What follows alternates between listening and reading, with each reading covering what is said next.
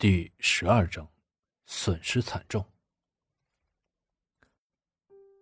林木坚和黄英约好的时间是每天下午六点，在家的小区门口见面。林木坚一个下午再次拨打黄英电话的时候，黄英的电话关机了，再也无法接通。也许黄英真的生气了。自己当初也是雄心壮志，想在股票里边赚一笔钱，但是呢，钱没有赚到，最后还赔了五万。看着马路上经过的那些情侣，还有经过的车辆，林木坚觉得自己太无能了。到现在了，又没有存款，连自己的房子也没有，更谈不上车子了。自己不能给黄英好的生活，连最起码的生活都无法保障。转眼间又快到交房租的时候了。快餐公司不知道能否顺利的开起来，目前只有五万，房租都需要五万了，然后其他的还需要十万。本来他打算自己股票十万，黄英父母的五万，勉强可以开起来。但是现在看来，自己的股票目前最多只有五万。然后黄英父母的八万，一共不到十三万，最少还差两万。自己该如何办呢？找谁借钱？文文，还是安如玉？下一次的房租怎么办？日常生活该怎么办？还有来势汹汹的黄英的父母，要坚持买房子，自己该怎么应付？五点五十的时候，林木坚回到小区门口，正准备进去。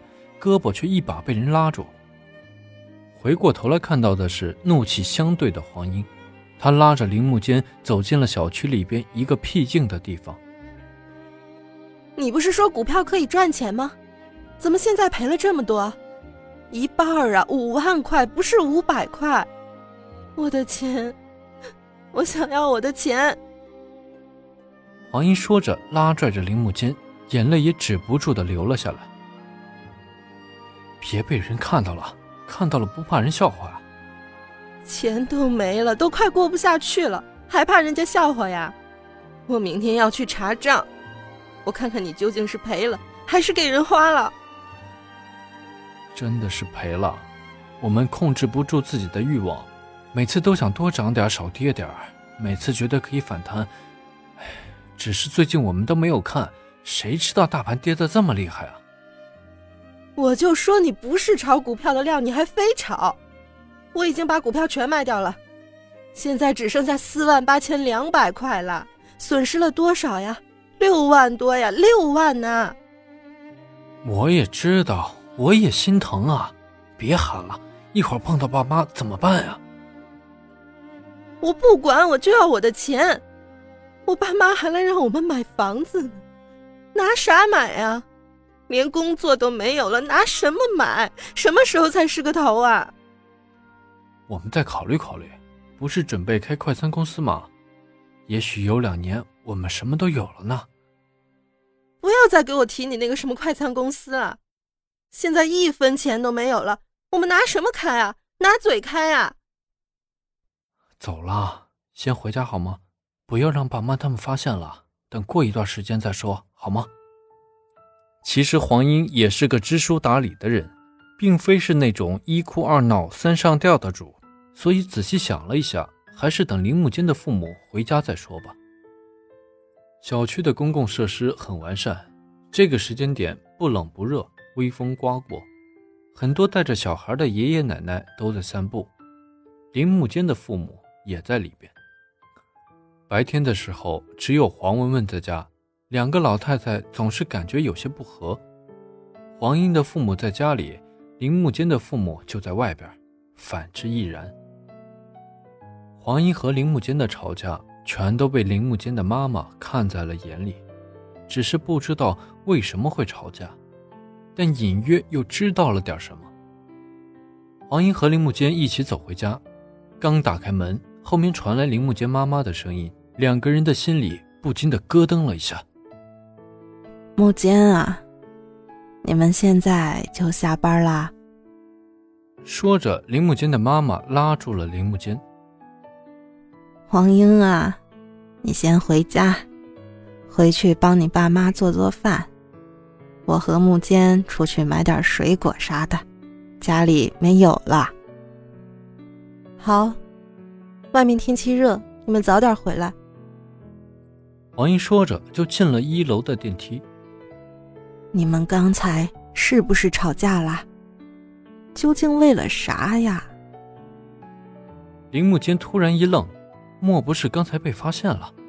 随即定神回答道：“哪有啊，我们好好的，怎么会吵架啊？”你们刚才啊，在小区的后边吵架，我都听到了。你知道我这次来为了什么呀？为什么呀？林木青也不知道这次妈妈过来究竟是为了什么。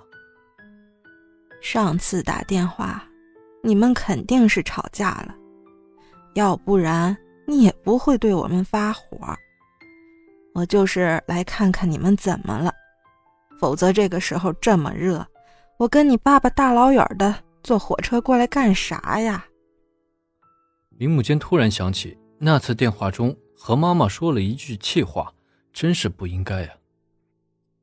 你给妈说实话，你和黄英啊究竟怎么了？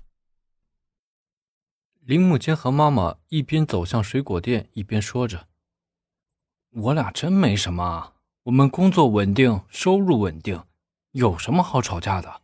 这边这么热，你们什么时候回去啊？”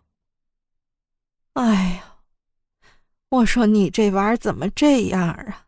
你们究竟怎么了呀？走吧，我们买点水果回去。外边这么热。林木间的妈妈一边走着，一边心里嘀咕着：“总是觉得哪里不对劲儿啊？难道刚才听差了？”木间啊，你和黄英是在一起上班吗？还是一个方向啊？不是啊，我们相反啊！你怎么突然问这个了？啊，我是想你们两个要是在一个方向的话，可以有个伴儿。在林木间妈妈的心里有一个大胆的想法，想验证一下自己刚才听到的是错的还是对了。